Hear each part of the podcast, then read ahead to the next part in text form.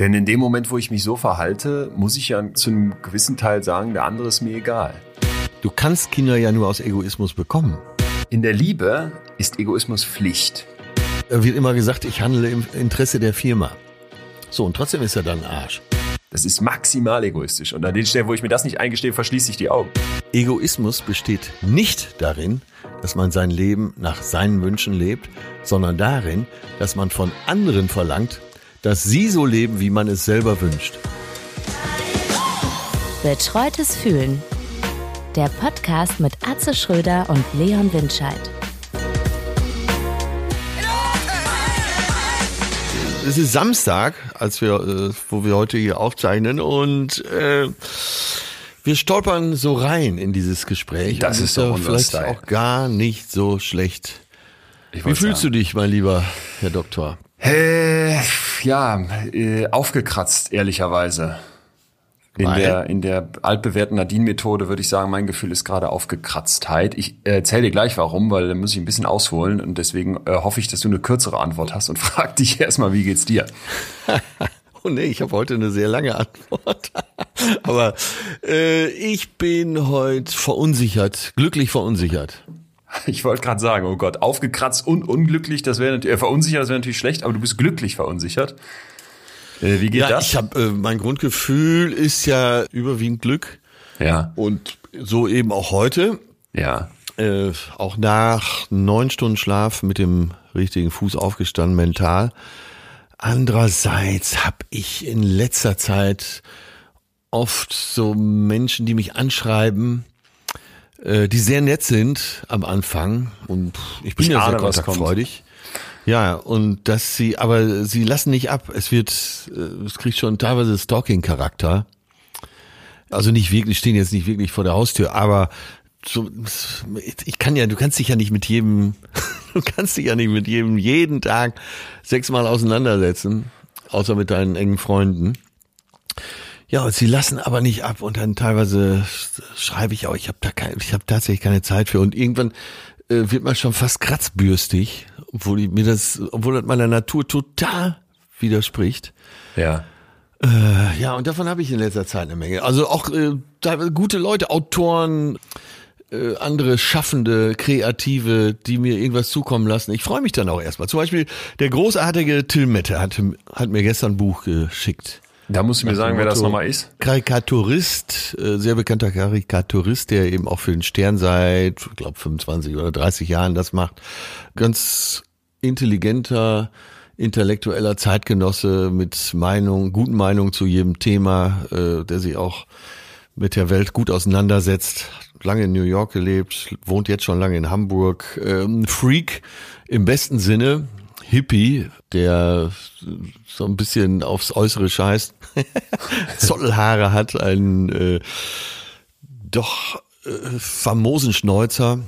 Ja, und man kennt ihn halt, zumindest äh, wenn man nicht so jung ist wie du. Nicht so ungebildet, ich sag es doch. Nein, nein, nein, so jung, äh, glaube ich. Ich glaube, er ist jetzt kein äh, Karikaturist so wie Olli Hilbring oder so für die Jüngeren oder Rute, äh, sondern er hat da schon ein anderes Zielpublikum. Naja, Okay. auf jeden Fall äh, hat er mir einen Brief geschrieben und ein Buch dazu gelegt und hat mich sehr nett in Hamburg begrüßt. Und sowas finde ich toll. Und da habe ich dann, äh, da man ja auch weitere Bock drauf. Aber es muss ja von mir aus auch ausgehen, dass ich denjenigen treffen möchte. So, und ich habe ganz viele ähm, zu denen ich dann nett bin und die wirklich, wirklich nicht mehr aufhören, ne, auch mir Sachen zu schicken und teilweise Geschenke zu machen und äh, sich dann, wenn, wenn überall gesperrt ist, auf irgendeinem anderen Wege dann auch wieder melden, auch mal anrufen. Ich kann nicht mehr. Verstehe. Ich kann das nicht schaffen. Und, aber es erdrückt mich im Moment und das macht, verunsichert mich. Ach krass. Hätt, ich hätte jetzt so dir das gar nicht, äh, das heißt nicht zugetraut, aber so nicht erwartet. Ne? Ich habe dich immer so wahrgenommen, auch dass dieser äh, Kiosk-Atze, der Bühnenatze für dich so eine Art Schutzschild ist, durch das nichts durchkommt. ja, die Titanic hat mal, das ist aber schon 15, bestimmt 15, wenn nicht 20 Jahre her, da habe ich in der alten Oper in äh, Frankfurt gespielt. Du und, redest von der äh, Zeitschrift. Wir reden von der Zeitschrift Titanic, Ja. äh, die damals noch richtig gut drauf war und die hat, glaube ich, die einzig positive Kritik, die sie jemals zu einem Auftritt geschrieben haben, haben sie als, ausgerechnet über Atze Schröder geschrieben, haben dann aber ganz zum Schluss auch geschrieben, äh, und trotzdem spürt man, dieser Typ wird mit dir kein Bier trinken gehen. Und den Satz fand ich damals ganz schön. Ja, Weil die Aber das betraf natürlich die Bühnen- Ja, ich verstehe. Ich verstehe die sofort. Bühnenfigur. Ja, krass. Und, und ich bin ja auch nett, wie du weißt. Und ich bin ja auch kontaktfreudig und bin ja ein sehr soziales Wesen. Aber manchmal ist es schwer, so die echten von den falschen Freunden zu unterscheiden. Ah, dazu gibt's eine wunderschöne theoretische Überlegung von einem Robin Dunbar, wer das mal googeln möchte, Dunbars Nummer, D-U-N-B-A-R. Und der sagt, wir Menschen sind also in der Lage, fünf Freunde so in unserem engsten Kreis zu haben. Das sind die, die du anrufst, wenn jetzt wirklich äh, du Kohle brauchst, wenn deine Mutter gestorben ist und du eine Schulter brauchst, so mit denen du ähm, eng am engsten bist. Und dann kommen 15, die sind so ein bisschen weiter drumherum, ne? die, die wirklich noch dein Mitgefühl haben, mit denen du echt auch eng zu tun bist. Und dann so 35, die du immer mal wieder anrufst und zu denen du auch mal ein Wochenende fahren würdest. Und dann dieser letzte Kreis, der so passt, sind dann die 150, die so du zu deinem runden Geburtstag einlädst, von denen dann 90 kommen. Und das finde ich eigentlich eine total schöne Idee, wobei meine Abwandlung noch wäre, dass man das potenziert. Also fünf Leute so im engsten Kreis, dann 25 im etwas größeren, dann 125 so schon als dritte Stufe der Kreis, wo man wirklich sagt, das ist noch so der Dunstkreis. Und danach kann man eigentlich nicht mehr von Freundschaft oder wirklicher Beziehung sprechen. Und ich finde das eigentlich ganz cool, sich daran immer wieder mal zu erinnern, wenn man sich auch so fragt, mit wem will ich wie oft welchen Kontakt halten und was geht eigentlich gut. Das ist zwar auch umstritten wie immer bei so sehr einfachen theoretischen Überlegungen, aber für mich ist das eine, eine super Daumenregel. Also fünf Freunde im engsten Kreis, 25 so da drumherum, mit denen man echt auch viel zu tun hat und dann 125 im Dunstkreis und danach entfernte Bekannte nach dem Motto. Und ich fand das irgendwie äh, total einleuchtend, Freundschaft und auch die Fähigkeit zur Freundschaft und auch zu engeren Beziehungen entlang dieser Fünferregel anzugucken. Das betrifft übrigens über mich dann auch deine Person. Ähm, Ich habe das ja schon öfter hier mal angedeutet. Es ist aber wirklich so. Viele Frauen fühlen sich sehr von dir angesprochen, obwohl sie dich ja gar nicht kennen. Nur deine Ausführung und deine Reibeisenstimme. Sie fragen mich dann, Mensch, wie ist er denn so? Und äh, ne? kann ich mal die Telefonnummer haben? Ich habe ja mir die Mühe gemacht und äh, nachgeguckt, wie du uns beide denn vertreten hast in der NDR Talkshow, was ich übrigens allen empfehle. Ich brauche gleich noch ein paar Insider-Infos von dir zum Till Schweiger, der dort auch saß und nach meinem Ja, Verständnis ja. locker zwei bis drei Sixpacks äh, Weißwein schon drin hatte, wie es in seiner Welt wahrscheinlich abläuft. drei, zwei, drei Sixpacks ist gut. Also ich, äh, am Dienstagabend war ich in der ARD mit der NDR Talkshow, äh, als Gast der NDR Talkshow, so, für alle, die es noch nicht verstanden haben.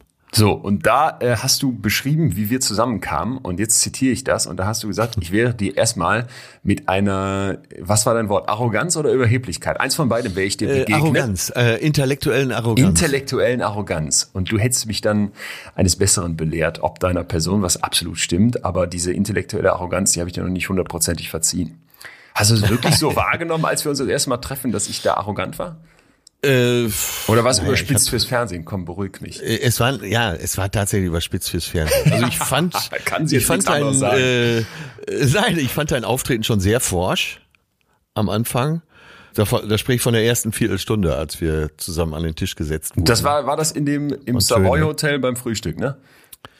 In Köln. Nee, ich meine jetzt an der Pleistermühle in Münster, wo wir quasi das erste Arbeitstreffen hatten, wo Töne und Guck mal, da erinnere ich äh. Sonja auch okay. noch dabei saßen. Ja, und da habe ich das so empfunden. Und klar, wer wäre ich als großer deutscher Geschichtenerzähler, wenn ich das nicht nur noch so ein bisschen anreichern würde. Ne? Ja, und ja. die Pointe war dann, dass ich eben irgendwann gesagt habe, so nach einer Zeit, ja, aber Leon, was machen wir denn, wenn du nur gut lernen kannst und ansonsten ein Idiot bist? Weißt du, weißt du was? Bevor du das gesagt hast, wo du es gerade nochmal so sagst, wird es mir auch nochmal klar. Ich weiß nicht, wieso zufällig, es muss Gedankenübertragung sein, habe ich diese Woche darüber nachgedacht. Du weißt ja, dass ich immer wieder mit diesen Wissenschaftlern aus, aus überall spreche und so feststelle, boah, Ja. die sind einfach in Sphären unterwegs, ne? Da komme Ja. ich nie hin. Dann lese ich Bücher von äh, Stephen Hawking über die Stringtheorien und merke einfach so anschaulich, so bemüht er das versucht zu erklären für Leute mit Normal-IQ. Ich steige da nicht durch. Und dann ist mir immer wieder aufgefallen, dass ich glaube, dass der Grund, weshalb ich in irgendeinem Kontext, wenn überhaupt mal schlau gewirkt habe, daran liegen muss, dass ich extrem fleißig bin und wirklich so ein Strebertyp, was nicht sympathisch ist, aber ich glaube, das ist mein einziges äh, Faustpfand, das ich ins Feld führen kann. Und das, das hast du sehr gut analysiert. Bist du denn wirklich so schlau oder lernst du nur gut? Ich glaube, ich lerne nur gut. Ja, das glaube ich nicht. Das, äh, alle, die es können, denken das, sagen immer, ach, eigentlich ist es ganz leicht.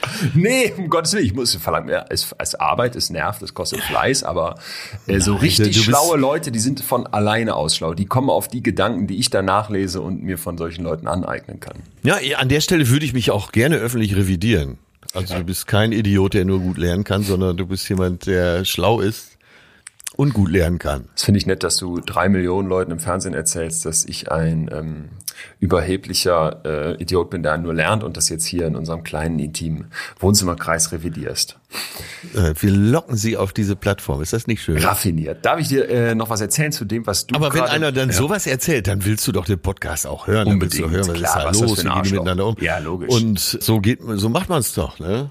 Und es war ja wirklich so, dass du am Anfang gesagt hast, pass auf, äh, mein Konzept ist, du bist der Trottel und ähm, ich erzähle dir ein und du fragst so ganz dumm nach. Das stimmt, also das stimmt wirklich nicht mal im Ansatz. Ich glaube, du hast glaube, wirklich das ich Wort Trottel benutzt. Nee, ich? Never, never, ever. Du wurdest mir ja schon angekündigt als der schlauste äh, Comedian der gesamten. Na, dann sagen wir es so, du hast, oder du hast gesagt, pass auf, dann fragst du so als Stimme des Volkes einfach dumm nach. Das ist Wahnsinn, wie du das verklärst. Ich, das kann wirklich mir nicht, nicht mal im Traume zutrauen. Aber gut. Ja, ich, ich Der Haken weiß, hinter, das- ich war gar nicht böse, ich war eher begeistert. Jetzt kurz zu Till Schweiger, der saß da und sah Ja. wirklich aus, als hättest du dem zwei so, so Schwimmbadbecken in jedes Auge geschüttet, also rote, rot, rötliche Augen so angedunsen, fahrige Sätze zum Teil. Und auch ein Weißweinglas noch in der Hand schon während der Show, wenn ich es richtig gesehen habe. Und es hat, also ehrlicherweise, ich kenne den ja auch und es hat mir Sorgen gemacht. Ja, von dieser Art Anrufe und äh, Anschreiben habe ich in den letzten Tagen natürlich auch eine Menge gehabt. Und alle erstmal, also wirklich alle möglichen Leute haben mich auf diese NDR-Talkshow angesprochen. Und die ist wohl ziemlich gut angekommen, vor allen Dingen die Mischung, die sie da hatten. Aber das erste war immer, was ist mit Till Schweiger los? Ja. Ja, es war nicht zu übersehen.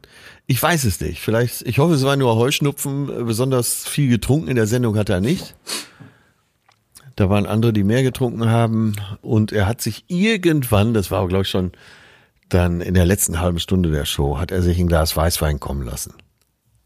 Warum, das hört man ja immer wieder, dass so Leute, die irgendwie auf Bühnen stehen, im Mittelpunkt stehen, die so öffentlich sind, ist da das Thema Alkohol ja doch irgendwie auch immer eins. Wie viele Abstürze haben wir schon erlebt? Ne? Wie oft hat man so das Ja. Gefühl, Body, man, du kannst es nicht durchhalten anders. Ist das die Erklärung oder siehst du da noch einen anderen Grund? Ich möchte äh, das demnächst mal zum Thema hier machen. Äh, Es geht um Sensibilität und Hypersensibilität. Und zwar habe ich gestern den Podcast, äh, habe ich mal wieder Hotel Matze gehört und er hatte Katja Riemann zu Gast. Und Katja Riemann gilt als sehr schwierig. Und gilt als sehr schwierig. Und sie hat schon viele Interviews abgebrochen. Sie äh, ist, glaube ich, tatsächlich äh, teilweise nicht leicht zu handeln. Und klar hat Matze in, in seiner gewohnten Manier das Gespräch so dahin gelenkt. Und dann erzählte sie, dass sie, dass jemand, sie ist ja nun mal wirklich eine gute Schauspielerin und dass jemand, der so gut schauspielert oder so gut schauspielern will, äh, sich kein dickes Fell zulegen kann. Ne? Sie sagt, man kann Ja. nicht vor der Kamera im Pelzmantel stehen. Also musst du aufmachen. Und wenn du aufmachst, kann nicht nur alles rein, sondern auch alles raus. Und sie sagt, ich bin einfach von einer panischen Angst getrieben immer. Ich habe Angst zu versagen, ich habe Angst, dass ich verletzt werde, ich habe Angst, äh, total psychisch in Schieflage zu geraten. Und sie nimmt die Dinge halt sehr genau für sich und sie äh, hat halt ein dünnes Fell und ist offen. Ich weiß jetzt gar nicht genau, wie wir darauf gekommen sind, aber Weil ich äh, wissen wollte, so, wieso weil, so Leute ähm, in solchen Positionen, ja, aber das geht und ich habe ja schon Richtung. viele Schauspieler erlebt und eben auch in sieben Jahren Serie sehr viel Gastrollen, teilweise auch berühmteste äh, Schauspieler. Und das ist wirklich sehr verbreitet. Das Saufen dann nach der Arbeit äh, und mehr. Ähm, ja, es sind alles Leute, die sich oft dann nach der Arbeit auch betäuben müssen, weil sie mal wieder alles gegeben haben. Äh, oft sehr, sehr sensibel. Ähm, ja.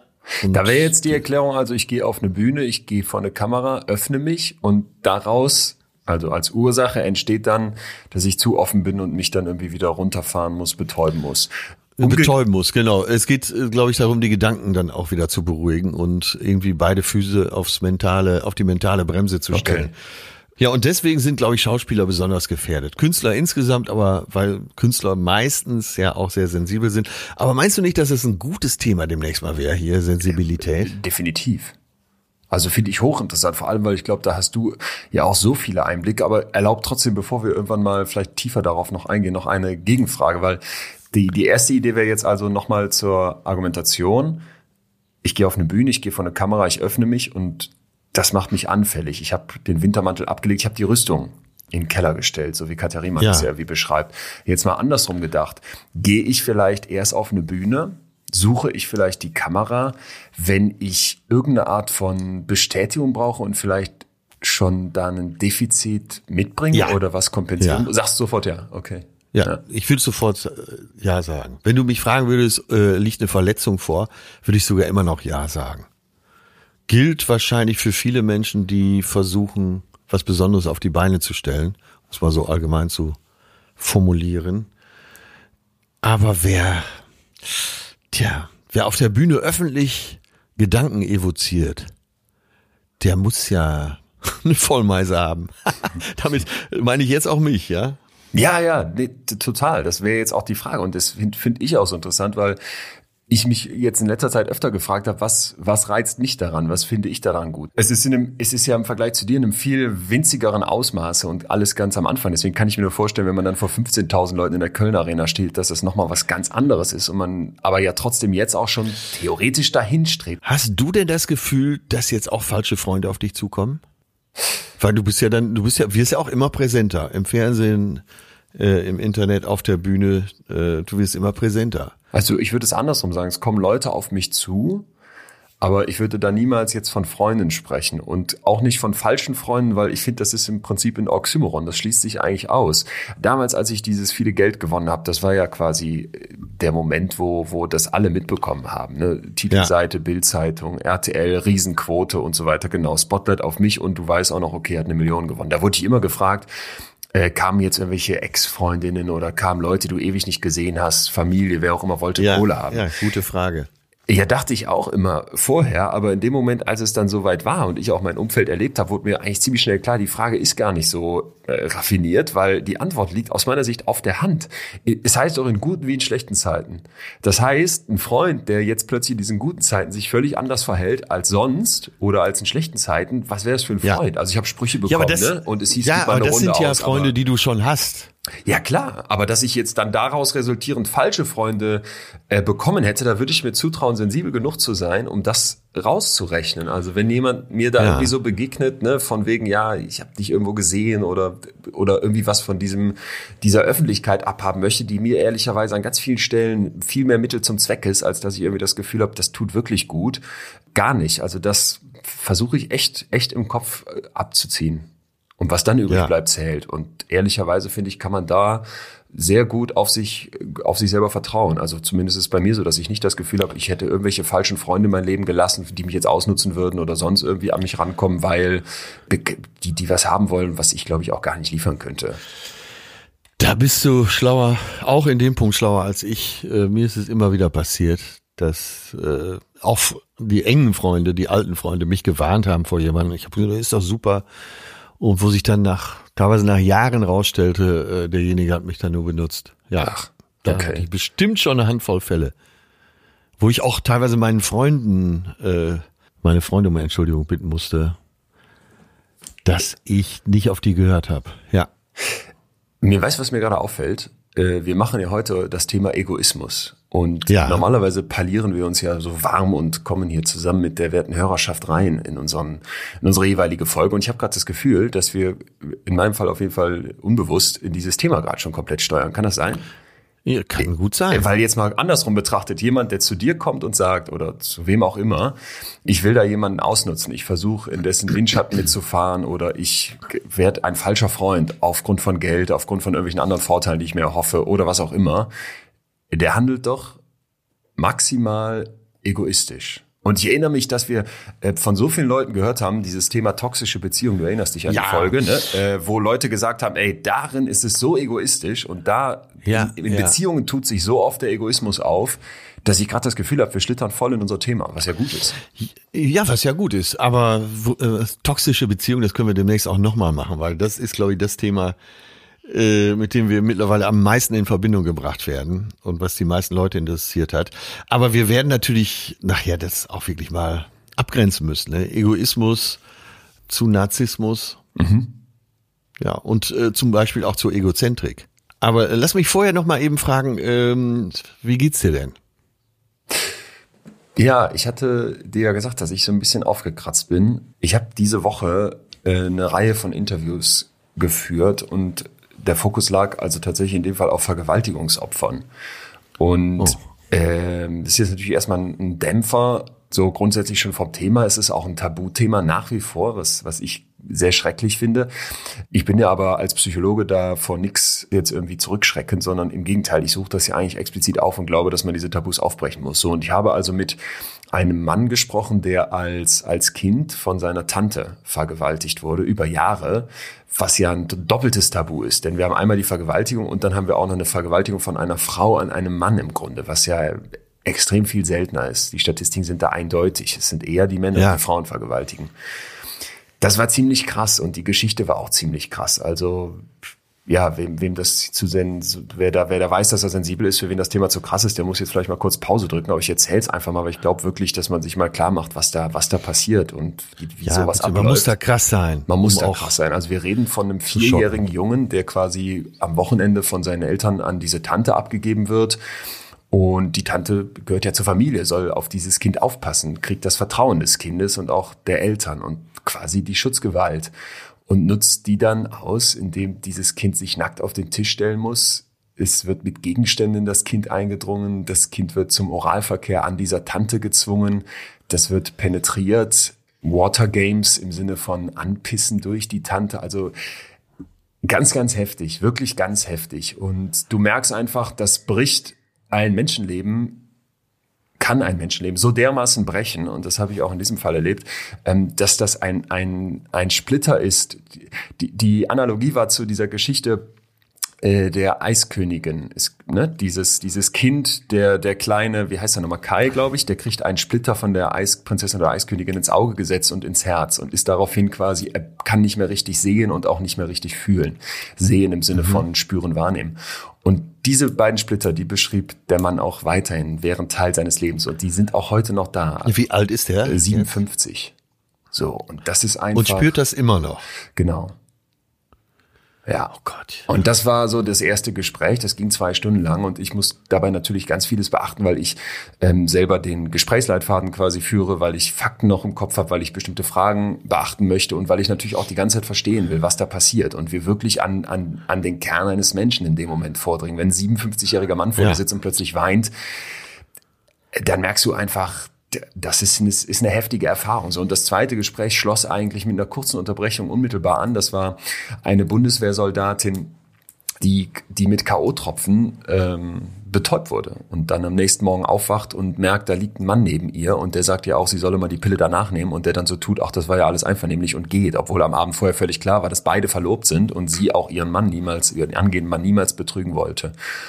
Und das, das Schreckliche an der Geschichte war, dass man ihr nicht glaubt. Also es, ganz lange wird ihr nicht geglaubt. Ne? Und zum Glück gibt's Überwachungskameras, die Teile, Teile ihres Zustandes zeigen und am Ende, und das ist die unglaubliche Erlösung für sie, weil sie natürlich sich irgendwann in Selbstzweifeln auch verliert, was glaube ich die, die unglaubliche, Ja. unglaubliche Gefahr dabei auch ist, gibt's ein Geständnis. Und also, wo, ne, wo du dann merkst. Und war das für boah, Sie eine Genugtuung? Ja. Hat's das besser gemacht? ja, sie, nein, besser, ich glaube, das kann man so nicht sagen, ob es das besser macht, aber ich habe sie dann gefragt, weil wenn er nicht gestanden hätte, wäre er aufgrund der Beweise fünf Jahre, also er hätte eine richtig große und auch eine Gefängnisstrafe bekommen. Und dadurch, dass er dann gestanden hat, war es dann quasi äh, nur noch in dicken Anführungsstrichen aus meiner Sicht eines, eine sexuelle Handlung an einer nicht handlungsfähigen Person oder sowas. Im Rechtsdeutsch ist das ja immer ziemlich verklausuliert. Und da gab es dann einfach zwei Jahre auf Bewährung. So, und ich habe sie gefragt, ob sie denn nicht lieber gewollt hätte, dass er in den Knast kommt, aber dachte auch sofort, wenn du dann die Bestätigung hast, dass dass das zugegeben wird und du weißt, du hast recht, ne? Und das ist die Wahrheit, was du gesagt hast und was du von Anfang ja. an gesagt hast, obwohl du Zweifel hattest, weil du dich nicht mehr genau erinnerst.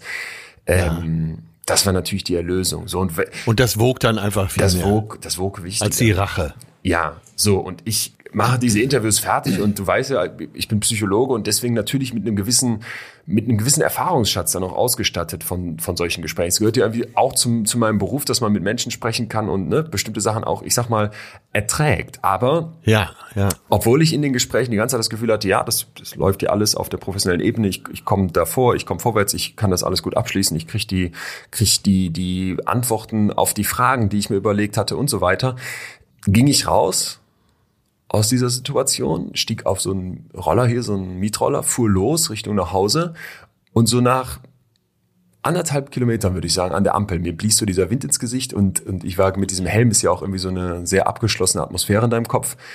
Ja. Da kam mir die Träne hoch.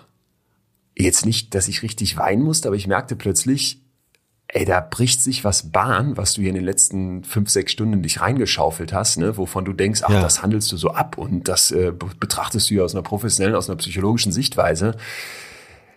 Und das war nicht so. Also unmöglich, würde ich fast sagen, blauäugig von mir so zu denken. Und ich merkte wirklich, ey, das ist dir viel, viel näher gegangen, als du jetzt erstmal gedacht hättest, als du dir selber Sag auch zugetraut hättest.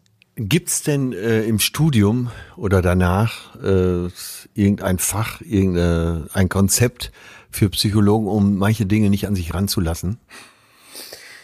Also es gibt ja nach dem normalen Psychologiestudium, das aus Bachelor und Master besteht, die Möglichkeit, die Ausbildung zum psychologischen Psychotherapeuten zu machen. Und das dauert nochmal drei Jahre. Und da lernt man natürlich die Techniken äh, voll und in Tiefe. Die habe ich ja nie gemacht. Ich hatte also ein Seminar zur diagnostischen Gesprächsführung. Und da lernst du empathisch und nachfragend, ohne dass du irgendwas äh, schon vorgibst, ne? oder auch so Antworten oder Fragen stellst, die schon in eine gewisse Richtung lenken, mit jemandem, mit jemandem ein Gespräch zu führen. Und ich würde das bezeichnen als den Schlüssel dazu, dass du an die Informationen kommst, die du in so einer Diagnostik im Zweifel brauchst, dass du das Vertrauen ja. eines Menschen gewinnen kannst und dass du den verstehen kannst und auch auf eine ehrliche Art und Weise. Da geht es nicht um Manipulation, sondern geht es wirklich um Nachvollziehen, mal wiederholen, habe ich das richtig verstanden, nochmal in eigene Worte fassen und so weiter.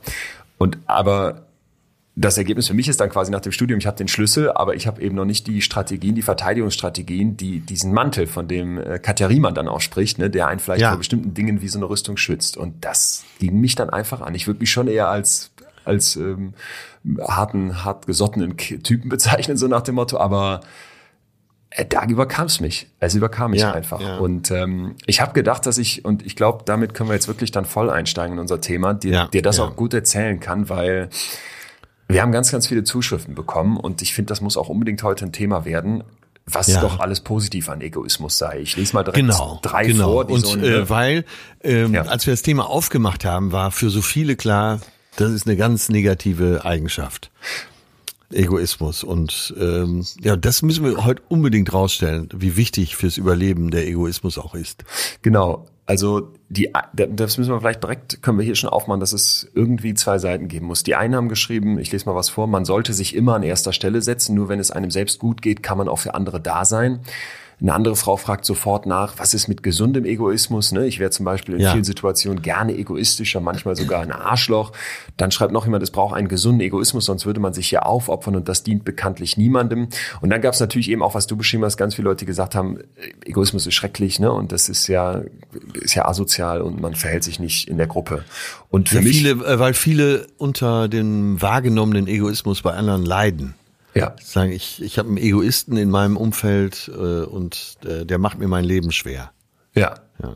Ja, genau. Und ich war halt so in dem Moment auch sehr daran interessiert, beide Seiten zu beleuchten, aber diese Situation, als mir diese beiden Vergewaltigungsopfer eben davon berichteten, wie sich auch die jeweiligen Täter beziehungsweise Täter und Täterinnen in dem Fall ja verhalten haben, ja. da war für mich so der Moment, dass ich dachte, das ist die reinste Form von Egoismus. Du stellst als Täter deine deine, ich weiß nicht, deine Defizite, deine ekelhafte Lust, deine Gier nach Macht, über all das, was in, in dem einen Fall ja. ein Kind und in dem anderen Fall eine äh, ohnmächtige Frau irgendwie als Menschen ja ausmacht, ne? Und bist so maximal egoistisch, dass, und das schiebe ich auch einfach schon jetzt vorweg, äh, ich persönlich mit dem Egoismus ganz große Probleme habe und auch das Gefühl habe, so sehr wir uns sehnen, dass wir da was Positives drin finden, wir müssen das unbedingt nachher beleuchten, so sehr habe ich das Gefühl, wenn ich mein Ich so stark über andere stelle, dass sowas wie eine Vergewaltigung passiert, dann bin ich in einem Bereich, der ist einfach nur noch nicht giftig, sondern tödlich. Und das ist abartig.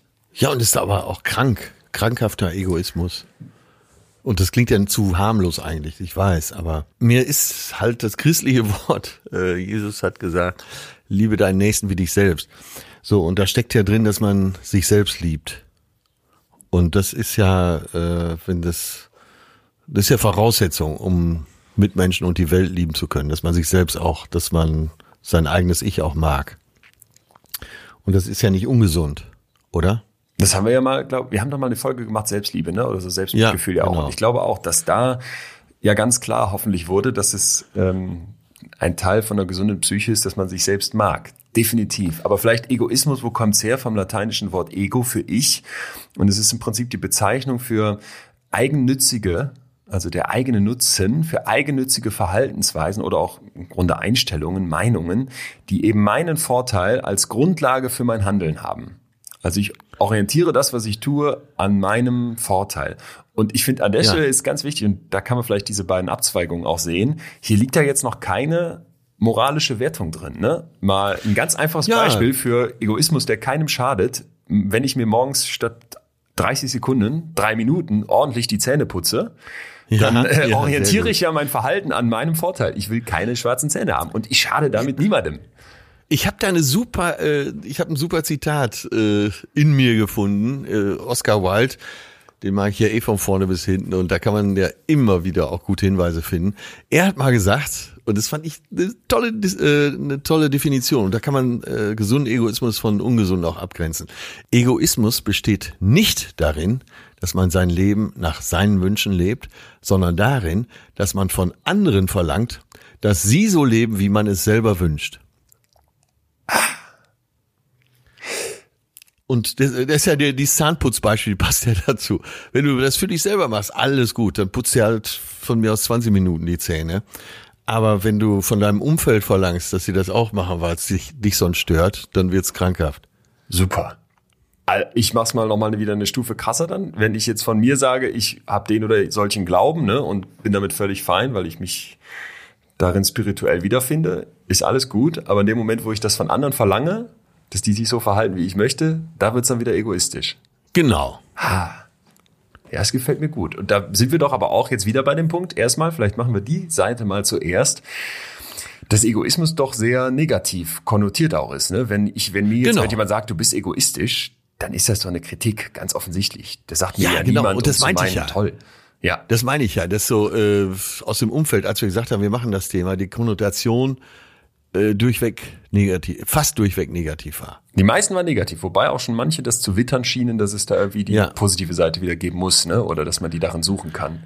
Wir haben ja auch schlaue Hörer. Wie, das sowieso. Äh, wie ist denn dein Bezug dazu? Würdest du erstmal an was, also bei mir war auch sofort negativ und auch nicht so auf den ersten Blick, sondern wirklich auch nach einiger Überlegung und einiger Auseinandersetzungen, dass ich sage, nee, ich bleib auch weiterhin sehr kritisch gegenüber dem Egoismus. Wie war, wie war so dein Oh, ich, mich hat das, äh, mich hat das die Woche über ganz schön beschäftigt, ja, muss ich sagen. Auch. Und zwar äh, hat mich das direkt, ich hoffe, ich greife nichts vor, aber mh, mm, also ich glaube, wenn man so rumfragt, oh Gott, jetzt gebe ich an, aber warum nicht? Ich glaube, das stimmt einfach. Wenn man so rumfragt, und das hast du ja hier auch schon öfter betont, hört man sehr oft, der Arzt ist ein netter Kerl, ein feiner Kerl, immer ein offenes Ohr und so weiter. Und dann bin ich äh, so, da, da würde ich jetzt mal im ersten Anwurf sagen, nee, ich bin nicht so ein Egoist. Ich bin auch schon für andere viel da. Aber, aber, aber, aber, ist nicht Altruismus auch Egoismus? Wenn ich Gutes tue, ist, mache ich das nicht auch letztendlich für mich? Will ich nicht, will mein Ego nicht, dass alle sagen, inklusive dir, ach, das ist ja doch ein toller Kerl, das ist doch ein feiner Kerl. Ey, diese Frage treibt mich schon immer, immer, immer um. Gibt das es ist auch das, was einen umtreiben Altruismus muss. als Gegenteil vom Egoismus? Also kann ich wirklich selbstlos handeln? Altruismus vom lateinischen alter, also für andere, bezeichnet, dass ich Dinge tue für andere, aber wirklich nur für andere und nicht für mich. Geht das? Was ist deine Antwort? Kann ich ja. wirklich selbstlos handeln? Äh, ich, also auf unzähligen Abenden an Hotelbars und auf Segelbooten kam dieses Thema immer mal wieder auf. Äh, und zwar äh, auf die Spitze getrieben ist es, Mutter Teresa, Ja. kann die das alles wirklich nur für andere gemacht haben oder hat sie das eigentlich alles für sich gemacht? Ja. Ja, und äh, sie kann es ja eigentlich nur für sich gemacht haben. Wie soll ein Mensch sonst handeln? Du kannst als Mensch alles nur für dich machen. Das ist äh, der Überlebenswille in dir. Also Das ist ja auch ein Überlebenskonzept, oder nicht? An Mutter Teresa aufgegriffen, die kümmert sich um Arme, weil sie sich daraus resultierend besser fühlt. Oder wenn sie es nicht täte, würde sie sich so schlecht fühlen, dass sie es nicht ertragen kann und muss dann es wieder tun und tut es am Ende damit aber eben aus ihrem Ego-Interesse heraus, richtig? Genau, sie will äh, vor ihr, vor ihrem eigenen Angesicht ein guter Mensch auch sein und hilfsbereiter Mensch. Immer wieder Deswegen- äh, ertappe ich mich auch bei genau dieser Interpretation. Also, dass ich auch so das Gefühl habe, wenn du bei irgendeiner Spendengala bist, ne, und dann werden da Ja. tausende Euro verschoben und äh, alle Das sitzen ist im jetzt ein Anzug. gemeines Beispiel. Ist ein gemeines Beispiel, aber äh, ich finde das deswegen gut, weil ich glaube, da das ist ja trifft ja eigentlich genau den Kern. Sitzen dann die Reichen äh, da zusammen, Unternehmerinnen und Unternehmer, und melden sich und sagen, ich ersteigere noch das Bild für nochmal 6.000 Euro, ähm, weil sie wirklich jetzt diese Stiftung, die sich um krebskranke Kinder kümmert, unterstützen möchten. Oder eine Option wäre ja, dass sie sich toll fühlen, wenn sie dann von anderen gesehen werden, wie viel Geld sie da haben. Und das ist ja, Ja. nahe von Status, wenn du mal eben so Genau, eine Kohle verschiebst. genau. Der andere Punkt wäre ja, dass du sagst, ähm, nee, ich muss, ich habe hier irgendwie ein schlechtes Gewissen, weil ich habe schon wieder so viel Mist gemacht, ne? Und hiermit kann ich mich Ja. jetzt irgendwie reinwaschen. Das wären ja aber wieder alles erstmal egoistische Momente. Vielleicht gibt's noch so einen Gedanken, ach ja, in Zukunft wird sich das schon irgendwie wieder, ne, wird sich das schon revanchieren, weil, weiß ich nicht, ich kenne den Chef Ja. dieser Krebsstiftung und wenn bei uns in der Familie mal wer krank wird, kann ich im Krankenhaus anrufen und kriege die beste Behandlung. So, das ist ja, Ja, einfach stimmt, direkt die. Erklärung. Ja, ich, nein, ich glaube, ich glaube, da gibt's ganz viele Abstufungen. Also ich glaube schon, dass Mutter Teresa in großen Teilen selbstlos war. Die ursprüngliche oder die, die, die tiefe Motivation natürlich nur das Selbst sein kann. Äh, was kann es sonst sein? Aber wenn äh, zum Beispiel sich zehn Leute vom, von den Rotariern Münster äh, in die Stadt stellen auf dem Weihnachtsmarkt, äh, zwei Wochen lang, um da Geld für äh, arme afrikanische Kinder zu sammeln, dann frage ich mich natürlich manchmal, äh, ihr seid überwiegend Unternehmer, wenn jeder von euch jetzt einen Hunderter gegeben hättet, hättet ihr da gar nicht stehen müssen. Der von mir so viel zitierte Rolf Dobelli, der hat genau das im Prinzip, was du gerade sagst, greift auch auf und sagt, solange du nicht irgendwie in der Öffentlichkeit stehst, wie jetzt ein Mark Zuckerberg, der dann durch sein, äh, seine Charity-Aktion oder ein Bäume pflanzen oder was auch immer noch viele andere dazu motivieren kann, bleib bitte bei genau deinem Job, denn darin verdienst du wahrscheinlich die meiste Kohle und spende dann einfach Geld. Also Ja, mal ja. auf die äh, auf die Leute, die sich irgendwie auf den Weihnachtsmarkt stellen und reiche Unternehmer sind, äh, runtergebrochen, die sollten bitte lieber ins Büro gehen, ein bisschen mehr arbeiten, ein bisschen mehr Umsatz machen und dann die Kohle spenden. So und erst, als ich das gelesen habe von dem, war ich sofort dabei und dachte, ja, stimmt ja total. Äh, Leon, wenn du an irgendwelchen äh, Charity-Aktionen Ja. mitmachst oder wenn du zu einer Flüchtlingsfamily fährst und gibst denen irgendwie Spielsachen und sowas, ne?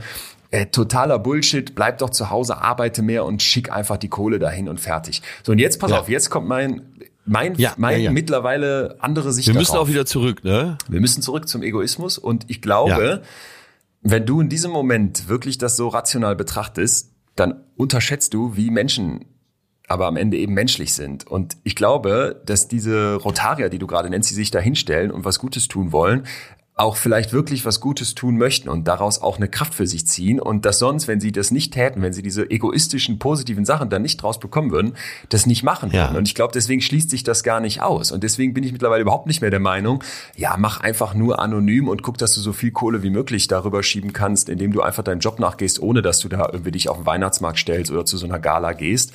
Sondern ich würde sagen, wenn du jetzt was Gutes tust und dafür gesehen wirst und daraus für dich einen egoistischen Nutzen ziehst, tust du immer noch was Gutes. Und für mich hat das so was Destruktives Ja. zu sagen, äh, das gibt's nicht. Ja. Und ich will ja auch gar nicht destruktiv sein. Ich will ja nur äh, beleuchten, dass ein Egoismus wahrscheinlich lebensnotwendig ist. Ja? Und ich will auch gar nicht die Arbeit von Mutter Teresa schmälern, um Himmels Willen. Ich, äh, ich schmeiß mich in den Staub vor dieser tollen Frau. Aber der ursprüngliche Antrieb kann nur gewesen sein, äh, ich muss für mich als Mensch was machen. Ja. Es Ja. ist absolut ausgeschlossen, dass es ein anderer Gedanke gewesen sein. Also nee, nicht mal ein Gedanke, aber äh, vielleicht die Basis Muss immer so sein. Und ähm, das, dem kann man ja auch, also liebe deinen Nächsten wie dich selbst, da steckt's ja drin, aber ja. äh, eben auch der, äh, was für alle Ersthelfer und, und, und Rettungskräfte gilt, immer erst sich selber sichern, sonst kann man niemand ja. anderem helfen. Ja. Ja. Ja. Nachricht von Gudrun dazu hat uns erreicht. Ich lese mal vor. Zum Thema Egoismus ist natürlich vordergründig erstmal nichts Positives zu finden. Ich bin Mutter von Aha. drei Kindern, 23, 21 und sieben Jahre. Ha, interessanter, interessanter, interessanter Gedanke habe ich schon. Ja. Äh, und mein Mann hat mir, als die älteren Kinder noch klein waren, gesagt, Du brauchst auch eine gesunde Portion Egoismus, Gudrun, sonst behandeln sie dich wie einen Putzlappen. Und mir fiel auf, es stimmte. Ja? Äh, ja. Und sie schreibt jetzt hier, äh, mir fällt zu dem Thema auch immer die Anweisung im Flieger ein, bei Sauerstoffmangel sollen zuerst die Eltern sich mit der Atemmaske ausstatten ja, und ja, dann die Kinder. Und das kann man auch auf andere Bereiche münzen, schreibt sie. Ich kann mich besser um andere kümmern, wenn ich mich gut um mich gekümmert habe. Ja. Unterschreibst du das? Total. Ah. Total. Aber ich habe so ein bisschen, also ich, Gudrun, äh, liebe Grüße, finde ich, unterschreibe ich dreimal. Aber ähm, ich glaube, wir legen jetzt gerade zu sehr den Fokus eben auf diese Seite des Egoismus. Ähm, also nur auf die gute Seite und die Überlebensseite. Wir müssen gleich mal wirklich zu den Drecksäcken kommen. Wen hast du im Kopf? ja, deinen rothaarigen Freund natürlich immer, äh, der die USA regiert. Ja, rot. Nennen wir es mal regieren. Ja. Aber wenn man dann nachdenkt, kommen natürlich auch viele andere. Und eben jeder behaupte ich mal, hat in seinem Umfeld diejenigen, die garantiert, wenn äh, nur noch äh, im Nutella-Glas ein bisschen was drin ist oder da liegt, liegen nur noch zwei Streifen Schinken auf dem Frühstückstisch, die die einfach so zack schnell nehmen.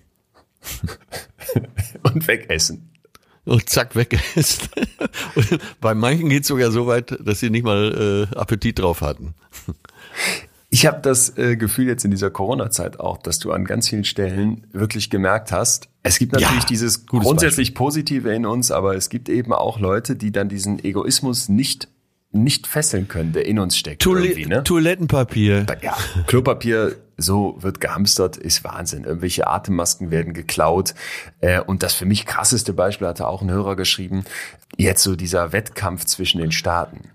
Einmal, ja. wer hat weniger Tote, wo du so denkst, ey, ja. das ist doch hier keine Competition, wer jetzt das am besten macht, sondern wir müssen zusammen als Welt ein Virus äh, bekämpfen, in die Knie zwingen, das uns sonst fertig macht. Und das finde ich noch viel schlimmer, wenn du da mitbekommst, dass Einzelstaaten, Amerika natürlich wieder durch diesen fantastischen Präsidenten vertreten vorneweg, versuchen, so Impfstoffe äh, oder Firmen, die Impfstoffe herstellen, für sich alleine äh, ja. zu besetzen. Ne? Das ist für mich dann wirklich eine Form von Egoismus. Und man sagt ja immer, in der Not zeigt sich der wahre Charakter wo du merkst, ey, damit kannst du nicht weiterkommen und das liegt doch so auf der Hand. Ja, aber da haben wir doch schon den äh, krassen Unterschied zwischen Theologie und Praxis, zwischen Theorie und Praxis. Im Hollywood-Film ist das so wie bei Independence Day.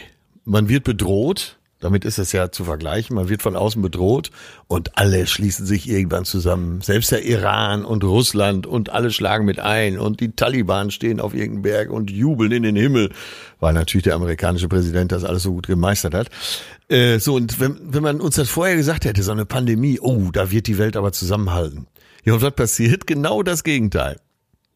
Ja. Genau das Gegenteil. Aber nicht bei allen, oder? Äh, nein, nicht bei allen, aber jetzt erstmal die Staaten machen alle dicht. So jeder, äh, jeder Staat für sich. So, dann hast du die Ministerpräsidenten, die aussagen, hier, in, hier in Bayern machen wir das so, in Nordrhein-Westfalen ja, machen wir das so. Ich ganz kurz einen Exkurs einschieben. Wir wissen alle, warum wir Bundes, äh, Bundesländer haben in Deutschland, weil wir natürlich mit unserer Geschichte keinen übermächtigen Einzelmenschen ja. an der Macht stehen haben und deswegen haben wir eine äh, föderale Struktur. Super. Haken hinter. Aber, jetzt kommt mein Aber, in dieser Zeit gerade mit der Pandemie und auch mit diesem grundsätzlichen, die Welt ist so global, geht mir diese Landesebene so dermaßen auf den Keks, wenn ich dann höre, es gibt in ja. Nordrhein-Westfalen einen Gesundheitsminister oder Gesundheitsministerin und davon dann eben noch 15 weitere, wo ich mir denke, Moment mal Leute, ne, wenn ich höre, dass in Hamburg ein Hochhaus aus Holz, das ist irgendwie so die neue Technik, um Beton zu vermeiden, höher gebaut werden darf als in Berlin, erfasse ich mir an den Kopf. Die Statik ist überall gleich, oder vertue ich mich? Und das ist jetzt gerade für mich so der Moment, wo ich so merke, boah, diese, kompliziert. ja, sorry, wird ein bisschen kompliziert, aber diese Einzelmänner äh, und Frauen, die da jetzt an der Spitze stehen und auf Länderebene schreien und krakehlen und sich positionieren wollen für Kanzlerfragen Ja, und irgendwie genau. wiedergewählt werden möchten, macht mich fertig. Nervt mich so heftig. Ich bin nicht dagegen, dass du lokal unterschiedliche Entscheidungen triffst, ne? wenn es in einer Region besonders Nee, schwierig aber, ist oder dass äh, du ein Krankenhaus äh, nach regionalen Bedingungen baust, keine Frage.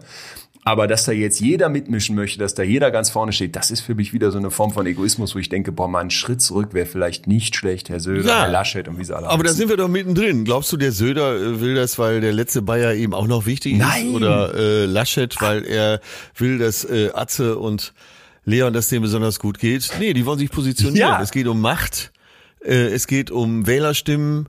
Äh, Das ist ja der, die reinste Form des Egoismus. Wahrscheinlich kommst du in der Politik auch gar nicht nach vorne, wenn du äh, nicht wirklich egoistisch bist. Rita Süßmuth hat's mal in der Rede so auf den Punkt gebracht, dass sie gesagt hat, nur mit Liebenswürdigkeit kommt man nicht nach vorne. So. Und ich meine doch, dass, äh, dass, die, dass die Kernaussage der FDP ist, wenn jeder an sich selbst denkt, ist an alle gedacht.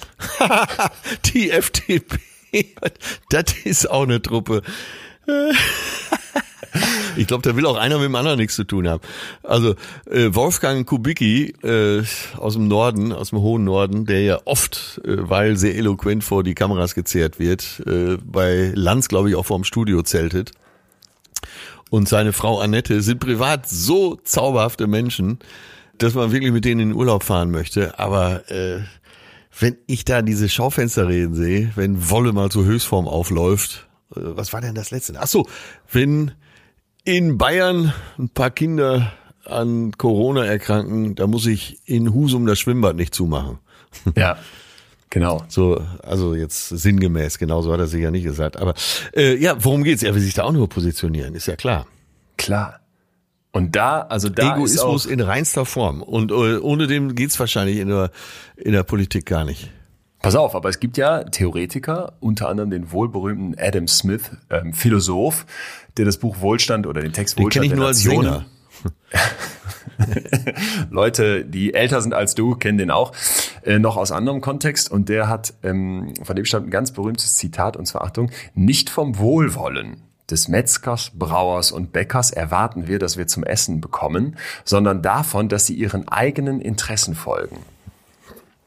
So, also ne, der Okay, Bäcker, gut. der Metzger, der Brauer, die machen kein Bier, kein Fleisch und keine, kein, kein Brot, weil die jetzt irgendwie uns was Gutes tun möchten, sondern weil die ihren eigenen Interessen folgen. Und ich bin dann bei YouTube auf ein Video gestoßen, ähm, hochinteressant, verlinken wir euch mal in der Podcast-Description, wo also erklärt wird, warum Egoismus in der Gesamtwelt total toll ist. Denn wenn jeder sein eigenes Ziel verfolgen würde, dann würden wir immer weiter vorwärts kommen. Also zum Beispiel, dass Fortschritt und Innovation eben auch in der Entwicklung eines, eines Medikaments davon leben, dass bestimmte Leute sagen, ich werde ja dafür belohnt, wenn ich sowas erfinde, durch Ruhm, durch Geld, durch, äh, Ja. weiß ich nicht, Möglichkeiten beruflich nochmal neue Einsichten zu gewinnen. Und deswegen forsche ich daran. Und wenn dieses Medikament dem Interesse von vielen Menschen entspricht, die damit ja auch ihr Eigeninteresse verfolgen, dann wird das eben mehr gepusht und vorwärts getrieben. Und so entstünde Innovation und so entstünde Fortschritt. Wurde viele Millionen Mal angeklickt, dieses Video. Und ich war auch erst ganz angetan und dachte, das leuchtet ja auch alles ein. ne? Die haben so argumentiert, ja, ein Mensch vor 500 Jahren, der wollte vielleicht irgendwie einfach ein paar Schuhe haben. So ein Mensch vor Ja. 50 Jahren, der wollte ein Auto. Ein Mensch vor 10 Jahren, der wollte eine billige Flugreise. Und wenn man es mal auf die Spitze treibt, will er vielleicht in 10 Jahren auch einfach mal zum Mond oder zum Mars fliegen.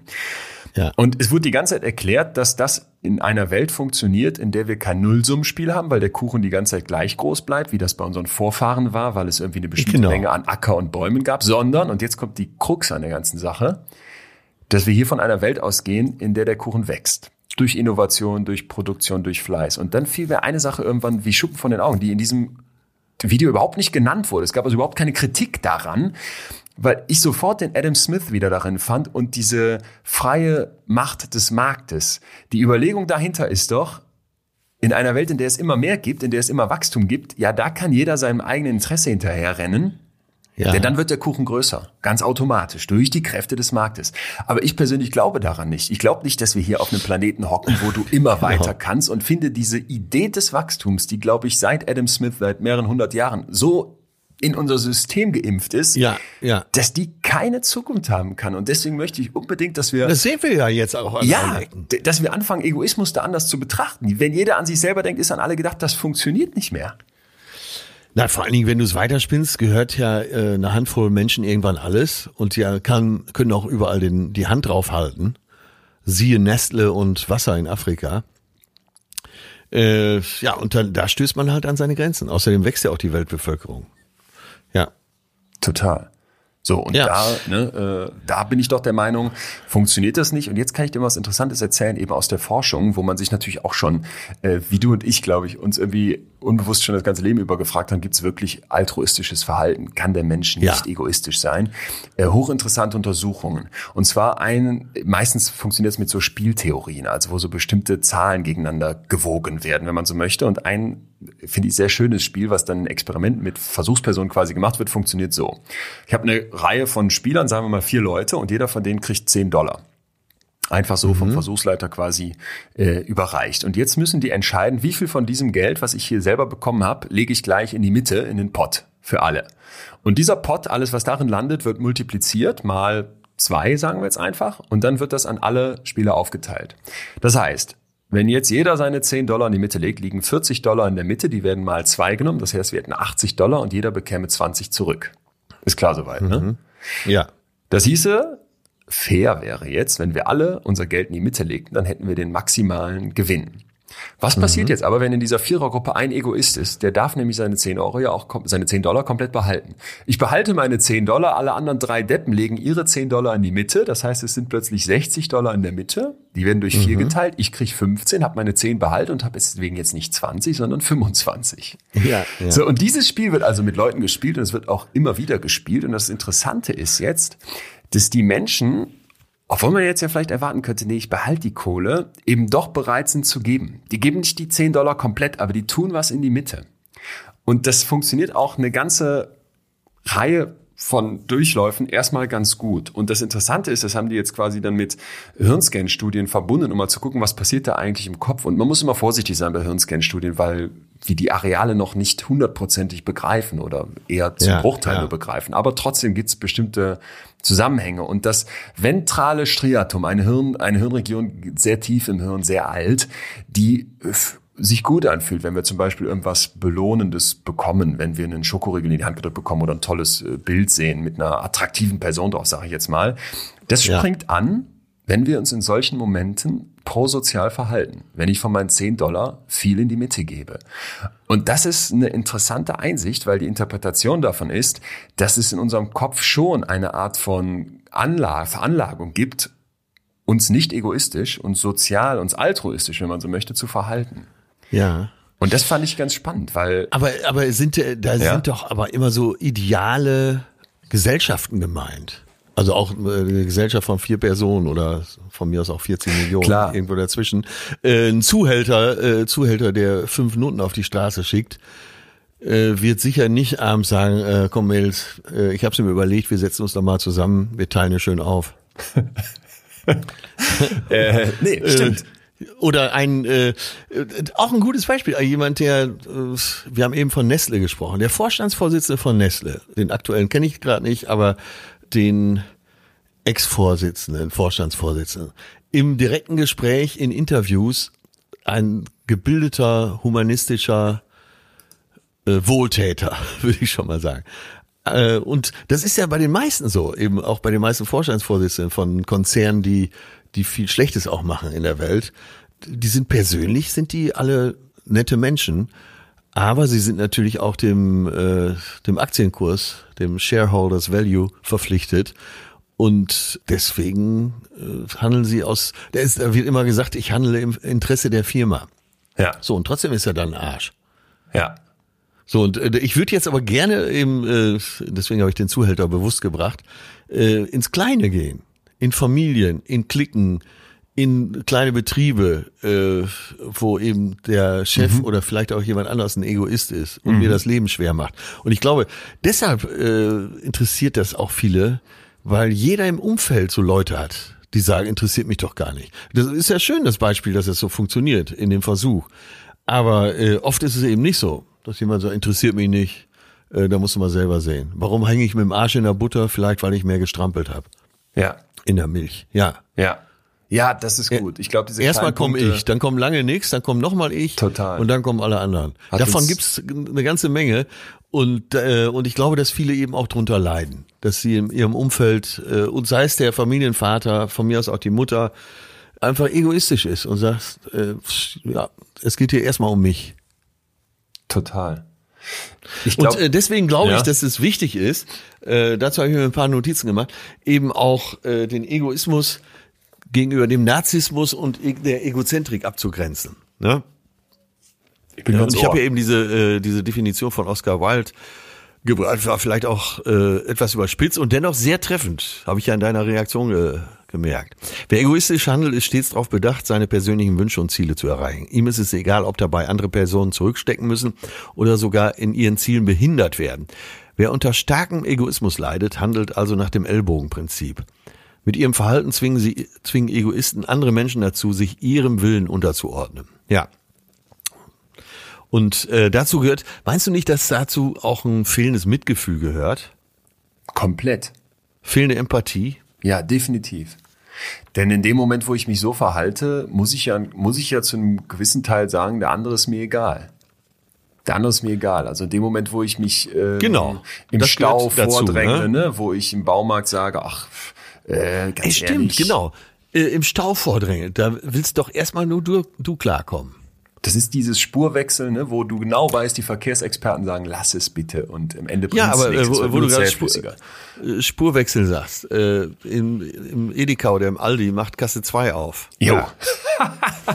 Da lernst du die Menschen aber kennen. Beispiel. Ja, äh, vorher alle, nee, nee, wir sind ja hier kein, wir wir sind hier wohl, wohl zivilisiert und stellen uns hintereinander an. So, genau. Wir öffnen Kasse 2 für sie. Und jetzt rennt plötzlich einer, der vorher in Kasse 1 an Position 6 stand und überholt die vier Leute vor ihm, die gerade noch nicht dran sind und ist als erstes an Kasse 2. Mit Ellbogen Ja. ausgefahren. Ganz Ja, typisch. ja. Und jetzt soll ich Ja, sagen, ich bin, mitunter Rentner. auch so einer. Äh, ja, ja. Und so. Und das genau, deshalb habe ich das Beispiel ja gebracht. Äh, und da erwischt man sich selber halt auch immer, äh, dass man denkt, ui, zack, hier mal eben schon, ne? Du kriegst mit, dass die Kassiererin da zur Kasse geht, die anderen haben es noch nicht gesehen und du stellst dich aber schnell, äh, schnell mal darüber. Komplett. Und das ist Egoismus, natürlich. Ist purer Anstatt Egoismus. dass man sagt, sie, sie stehen hier schon viel länger, bitte gehen Sie da mal rüber. Ja. Und eigentlich glaube ich so, äh, das ist, haben wir ja hier, glaube ich, auch schon oft beleuchtet. Deswegen ist es gut, dass du uns immer wieder in diese ganz kleinen und alltäglichen Beispiele auch reinholst, weil am Ende ist das eben die große Summe, die sich ergibt. Und ich glaube, an sowas, wenn das zu viel wird, und wenn das nicht mehr gegen so eine gesellschaftliche Konvention verstößt, sondern wenn wir irgendwie so im Kopf haben, ach ja, ne, Egoismus ist ja auch was Gutes und ich muss mich hier auch mal vorne anstellen, dann, dann fängt das an, so Brüche in die Ja. Gesellschaft zu bringen. Und das Genau, kann dann ganz schnell zu genau. großen Rissen werden. Ja, Genau, das ist so ein Gift, was in die Risse sickert. Ja. Und da habe ich auch echt manchmal das Gefühl, und das, das ist auch sowas, wo ich immer wieder anecke und merke, also anecke im, im Dialog mit mir selber, weil ich keine wirkliche Lösung habe. Wenn ich mir angucke, wie wir leben und wie, wie ich hier mich verhalten kann und auf dieser Welt ne, mit Ressourcen umgehe und überhaupt, dann denke ich immer, ey, wie kann ich das eigentlich durchziehen in dem Wissen, dass im Flüchtlingslager auf Moria Leute sitzen, die mit weiß ich nicht wie vielen hundert Leuten sich eine Toilette teilen müssen und ich beschwere mich hier in Corona-Zeiten, ne, äh, boah, Genau. hör mal, ich, ich darf hier wirklich nur mit zwei Haushalten mich treffen. Wie kann das denn sein? Da bin ich auf 180, da höre ich lieber auf irgendeinen Verschwörungstheoretiker als auf irgendeinen blöden Politiker, der mir sagt, dass ich das noch durchziehen soll. Wie egoistisch ist Ja. das? Das ist maximal egoistisch. Und an den Stellen, wo ich mir das nicht eingestehe, verschließe ich die Augen. äh, unter eine Dusche, aus der sauberes Wasser kommt und setzt sich nachher an einen reichlich gedeckten Tisch. Ja, da kriege ich auch immer weiche Knie, wenn ich drüber nachdenke. Hm. Aber können wir jetzt hier auch nicht lösen. Aber das sind so eben im Kleinen auch und im eigenen Bereich Beispiele, wo man immer mit seinem eigenen Egoismus wieder konfrontiert ist. Ich weiß gar nicht, Ja. ob man sagen muss Gegenargument, aber wenn es ein Gegenargument zum schlechten Egoismus gibt, den wir hier ja gerade beleuchten, dann wäre das ja so nach dem Motto, wenn ich mich selbstlos verhalte, sprich nicht egoistisch, dann werde ich im Prinzip mein Selbst los. Dann gebe ich das auf. Wir erinnern uns noch an Gudrun, die gesagt hat, ne, ey, die behandeln dich wie ein Putzlappen. Du musst auch manchmal dich an erste Stelle setzen. Und ich würde auch sagen, das ist hier hoffentlich in unseren vielen vorherigen Folgen auch schon klar geworden, das äh, würden wir ja beide, glaube ich, komplett unterschreiben. Es geht ja nicht darum, dass ich sage, ey, ich darf nicht auch auf meine Bedürfnisse hören und ich kann, ich muss auch mal Nein sagen können in der Situation. Ja. Es gibt bestimmt Menschen, die sich ausnutzen lassen, ne, wo wirklich der Chef fordert und die liefern. Wo der Freund in Assi ist, uns hat hier jemand geschrieben, ey, ähm, mein, mein Ex-Mann, der ist, äh, als ich in den Wehen lag, noch nach Ibiza geflogen mit den Jungs und war nicht da. Und so, so Nummern halt, wo du denkst, ey, es kann, kann nicht, kann nicht wahr sein. Ja, so, solche Beispiele höre ich immer wieder. Ich muss hier auch in Klammern dazu sagen, dass die Dame auch noch dazu geschrieben hat. Ich, ich, ich sag keinen Namen, denn du kennst ihn leider. Und ja, mich, jetzt frage ich mich die ganze Zeit, wer ist das? bitte, bitte verrat es mir. Äh, Tina. Tina hat sie drunter geschrieben. Tina, melde dich bei mir und sag mir, wer es ist. Ich komme nicht drauf. Äh, aber sowas. Also, ne? Und da ist doch einfach, finde ich, dann einfach der Punkt, wo man klar muss, ey Leute, klar, selbstlos sein und sich aufopfern und sich kaputt reiben an anderen, die einen ausnutzen, die einen absorbieren in so einer toxischen Beziehung, die selber voll Egoisten sind, das geht nicht, keine Frage. Aber ich finde, da können wir sehr schnell einen Punkt hintermachen und müssen uns dann wirklich ja, eher mal müssen fragen, wir ja ey, auch, äh, sonst haben wir ja heute fünf Stunden. Aber äh, noch schnell dazu gesagt, äh, Gudrun und auch für andere Mütter und Väter, ich glaube, ohne etwas Egoismus kommst du durch die Mutter- und Vaterschaft nicht durch. Bleibst du auf der Strecke und gehst vor die Hunde. Aber wir halten grundsätzlich fest. Ibiza geflogen während Das haben wir, ne? Das ist gut. Du kennst Leute. Ja, ich Nein, selber Kenne ich aber auch. Kenne ich aber auch. Pass auf, ja, also lass mal ein Zwischenfazit ziehen, weil ich habe noch ein Thema, wo ich unbedingt deine Meinung zu hören möchte. Wir halten fest, es gibt natürlich positive Aspekte daran, sein Ego, sein Selbst nach vorne zu stellen. Ja, ich ja. denke an mich, ich kümmere mich um mich gut und hat es eigentlich wunderbar beschrieben. Sonst wirst du manchmal ausgenutzt und wie ein Putzlappen behandelt. Keine Frage. Genau. Und es ah. gibt eine Abgrenzung zum Narzissmus. Immer noch Mach mal die doch mal bitte. Narzissmus ist eine krankhafte Persönlichkeitsstörung. Der ja. Betroffene äh, muss Merkmale aufweisen und weist ja auch auf, die dem Egoismus recht ähnlich sind.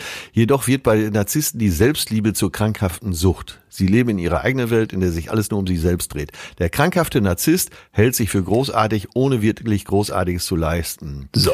Er hat krankhafte Eigenliebe und ein geringes Selbstwertgefühl. Das ist wahrscheinlich auch ein sehr, sehr wichtiger Hast du jetzt quasi aus unserem Protokoll der Folge dazu vorgelesen? Genau, das war ja da unsere Einsicht. Ja, und jetzt kommt genau. aber der Punkt, und ich glaube, da, wie gesagt, lass uns da einen schnellen Haken hintermachen, denn, und das gehört auch zum Zwischenfazit, wir beide sind uns einig, dass wir in einer Welt leben, wo Egoismus an vielen Stellen überhand nimmt, wo der an der Supermarktkasse anfängt, die Gesellschaft zu erodieren und vielleicht da aufhört, wo dann plötzlich Staaten gegeneinander kämpfen, wer jetzt als erstes das Corona-Mittel für sich alleine an Land zieht und äh, Bundesländer gegeneinander, wer die meisten und billigsten Atemschutzmasken kauft.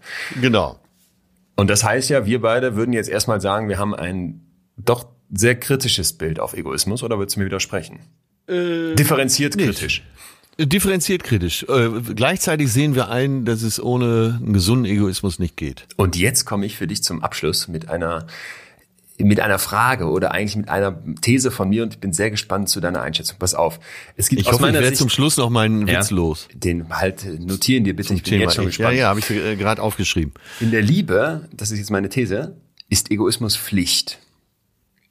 Muss ich kurz erklären? Ah, Achtung. Ja. Also ich habe so viele Freunde, und auch Freundinnen, also in meinem Umkreis, wo ich das Gefühl habe, die bleiben zusammen, weil sie den anderen nicht verletzen wollen, weil irgendwie klar ist, dass dieses Schlussmachen schwierig wird, ne? Oder die ähm, versuchen irgendwie dem anderen noch ein gutes Gefühl zu geben und denken sich dann, nee, ich kann ihn jetzt nicht verlassen, weil das wird ja. dessen Welt zerstören und so weiter. Liebe ne? Grüße an meinen besten Freund, ja. Genau, das hast du mal erzählt hier. Oder die, ne, der hat es gerade so schwer, der, die, die, die muss noch die Klausurenphase schaffen und dann gucken wir mal und so weiter.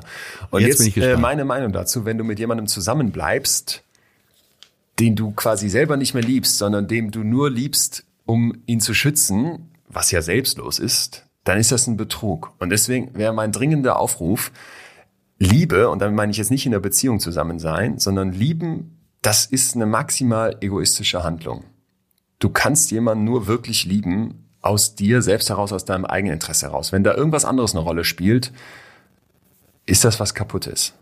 Ist das deine, ja. ist das deine, ja, bist du ich, sofort ich, dabei oder lässt du noch sacken? Weil äh, nee, ich schreibe gerade auf, äh, weil ich finde, das ist so schön auf den Punkt.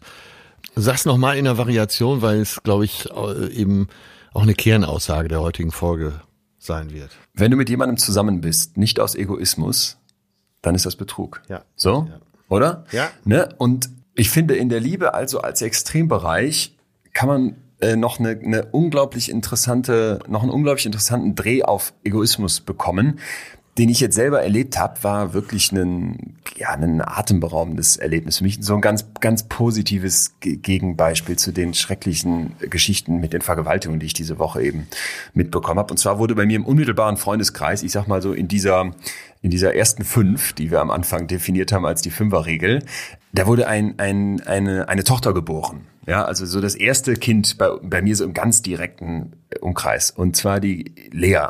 Und als ich da sah, wie der Vater die auf dem Arm hielt und diesen Blick in die Augen dieses Kindes, da wurde mir sofort klar, ey, du kriegst ein Kind und ziehst da natürlich wahrscheinlich ganz viel draus und das fühlt sich ganz toll für dich an und das wäre theoretisch ja, erstmal egoistisch. Ja. Aber ich glaube, diese Liebe zu diesem Kind, die hat nichts mit Egoismus zu tun. Das ist selbstlos. Das, äh, ja, die Liebe glaube ich auch. Man kann äh, niemanden so lieben, wie man seine eigenen Kinder liebt. Äh, Im günstigsten Fall. Aber du kannst Kinder ja nur aus Egoismus bekommen. Hm. Ja, okay, okay, wunderbar. Pass auf, super. Okay. Du kann, ja, ja, ein Kind weiß ja nicht, dass es geboren wird. Klar. Also es stehst ja erstmal du da. Hammer. Aber ist das dann nicht vielleicht ein wunderbarer Zirkelschluss am Ende? Ich bekomme das Kind aus einem egoistischen Interesse, weil ich meine Gene weitergeben möchte, weil ich weiß nicht, Lust auf. Weil du ein Kind haben möchtest. Ja, weil ich ein Kind haben möchte, weil ich Lust drauf habe, einen kleinen Menschen großzuziehen, der mir vielleicht irgendwie ähnlich wird oder was auch immer, was sich toll Der entwickelt. tun muss, was du sagst. Und das aber nicht tut. den ich an Kasse 2 anstellen kann, wenn ich selber noch irgendwelches Zeug hole. So, und das ist erstmal der erste Moment des Egoismus. Jetzt ist dieser kleine Mensch da und ich gucke den an und merke plötzlich, boah, dieses Leben zu verteidigen, diesem Kind irgendwie was Gutes zu tun, das zu beschützen, das habe ich in den Augen meines Kumpels gesehen. Da endet für mich der Egoismus. Da glaube ich sofort, in uns ja. drin ist die Fähigkeit, selbstlos, selbstlos, altruistisch zu handeln. Guck mal, jetzt haben wir das Wort äh, gleichzeitig gesagt, äh, selbstlos, ja. In dem Moment wirst du für mich im Prinzip zum guten Egoisten. Wenn du sagst, ich, ich erkenne an, dass es egoistische Verhaltensweisen gibt und ich weiß, dass ich mich immer wieder dazu ermahnen muss, die, die nicht zu unterdrücken, aber irgendwie in gewissen Bahnen zu halten, ne? sich an der Supermarktkasse mal vorzudrängeln, okay, äh, machen wir alle mal, aber es darf halt eben nicht zu viel werden und irgendwie anderen Hilfe zu verweigern und vielleicht bei so Aktionen auf dem Weihnachtsmarkt mit den Rotariern mal gar nicht mitzumachen, ne, sondern einfach zu sagen, pff, äh, mir doch egal. Das ist ja auch nicht ja. der Weg. Und in dem Moment, nee. äh, wo ich mir klar mache, ey, ich, ich bin in Zweifel ein egoistisches Schwein, weil wir Menschen dazu tendieren, aber es gibt eben auch in mir die Veranlagung, wie in den Augen meines Freundes, obwohl ich dieses egoistische Gehen in mir habe, dass ich für andere da bin und vielleicht im extremsten Fall für so ein Kind wirklich mein Leben opfern würde, äh, da werde ich doch, da muss, da werde ich doch zu einem Egoisten, der trotzdem gut ist. Ja, ja, das kann ich voll mit unterschreiben. Das empfinde ich auch so. Sehe ich so mit meinem begrenzten Hirn, aber fühle ich auch so. Ach, auch ein weites Feld. Ne? Wir könnten wahrscheinlich jetzt, es wäre wochenfüllend. Ja. Ich bin jetzt aber Wenn wir äh, so mit dem Thema mit dem Segelboot jetzt ablegen würden, könnten wir eine Woche darüber sprechen. bis wir in Griechenland an einem Hafen ankämen. Also ich weiß nicht, ob ich die Geschichte schon mal erzählt habe. Dieser ältere griechische Fischer so nee, am Meer sitzt. statt, ich erzähle dir was zum äh, Erzähl mir bitte lustige, deinen anderen ähm, Witz. Du hast mir einen neuen. Du hast ja zwei Witze und jetzt, also du hast ja bisher einen Witz gehabt, nämlich den mit dem griechischen Fischer und jetzt hast du einen zweiten. Bitte erzähl den zweiten. Ich habe einen zweiten Witz, ja. Es, ich glaube, das wird noch eine ganz große Karriere in meinem Fall. Und also die äh, die Freundin sagt zu ihrem Typen, der auf dem Sofa sitzt und äh, was guckt er denn? Sagen wir mal Sportschau. Sagt sie, äh, Schatzi, wenn ich gleich die Wohnung sauber gemacht habe und ich habe dir was zu essen gebracht und ich habe für dich noch Getränke aus dem Keller geholt, äh, darf ich mich dann für einen Moment zu dir aufs Sofa setzen und mitschauen? Und er sagt, ich, ich, ich, immer nur ich.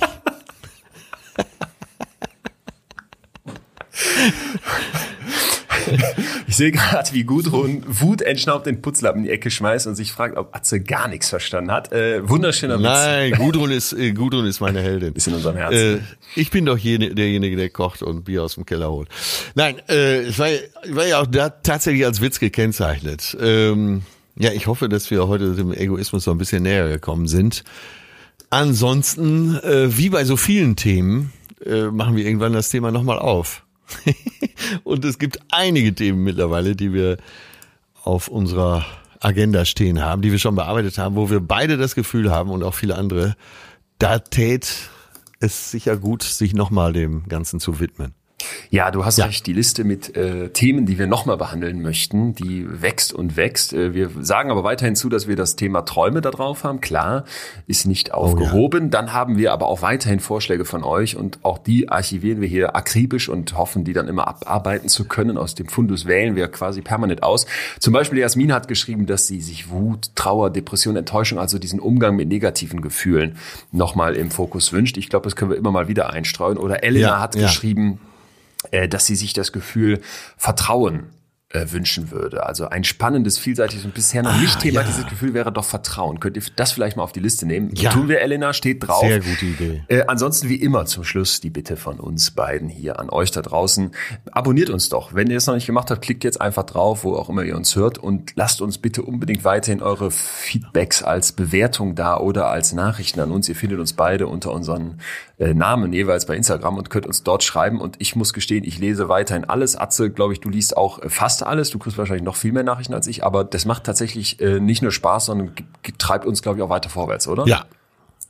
Also ja, so gibt mir auch eine Sicherheit, äh, dass wir mit unserem zarten Podcast hier auf der richtigen Wellenlänge sind. Also ja, Feedback ist, finde ich, hier ganz wichtig. Und für mich ist ehrlicherweise auch nicht immer nur Feedback, sondern an ganz vielen Stellen wirklich auch äh, die Hoffnung, dass wir euch hier Impulse geben, aber eben, und das geht wirklich für mich immer mehr in zwei Richtungen äh, das, was zurückkommt, ne? Heute von ja. Gudrun und anderen und äh, irgendwie aber auch in den Tagen dazwischen, wenn wir hin und her schreiben. Ich danke euch recht herzlich und würde mich freuen, wenn das weiter so bleibt und gerne mehr. Ja. Also meldet euch, aber, schreibt uns, abonniert ja. uns und bewertet uns. Ja. Irgendwas, äh, ich habe ein komisches Gefühl. Ich habe ein komisches Gefühl. Was? Wirklich. Das was ist ganz komisch. Hier stimmt was nicht. Wo bist du? Ich habe ein sehr, sehr komisches Gefühl. Irgendwas stimmt hier nicht. Irgendwas stimmt hier nicht. Also die ganze Politik und auch da draußen, wie sich alle verhalten, hier stimmt was nicht. Sag mal, merkst du das gar nicht? Ich wittere. Ich so fangen Verschwörungstheoretiker doch immer an. Ich habe irgendwas stimmt hier nicht. Ich habe ein komisches Gefühl. Ich habe so eine Es passt doch alles nicht zusammen. Es Hammer. passt doch hier alles nicht zusammen, Mensch. Ist äh, Hammer. Versteh das doch bitte mal. Hier, das ja. passt doch alles nicht, was die Merkel sagt, was der Gates will. Äh, der hat Einreiseverbot in Indien. Das passt doch alles nicht. Hier stimmt was nicht. Hammer. Ich merke schon, äh, worauf du hinaus möchtest. Einfach ein, ein Vorschlag für nächste Woche, äh, wo du tatsächlich auch eine Nachricht von Jonas aufgreifst. Der schrieb, äh, männlicher Themenvorschlag für euren Podcast, Verschwörung. Sehr, sehr gut. Ich erlebe in diesen Zeiten gerade, wo ja jeder alles besser weiß, wo Leute Meinungen haben zu Dingen, wo sie null Ahnung zu haben, was glaube ich eine Krankheit unserer Zeit ist, wo irgendein akademischer Titel ausreicht, um plötzlich Experte für Viren zu sein oder ähnliches. Ja. ja. Dass das, dass dass ich wirklich Freunde und Bekannte habe, die mir dann so Videos weiterleiten oder Nachrichten schicken, wo ich wirklich denke, ach ja. gut, dass du es getan hast, äh, weil wir sind jetzt keine Freunde mehr, weiß ich Bescheid.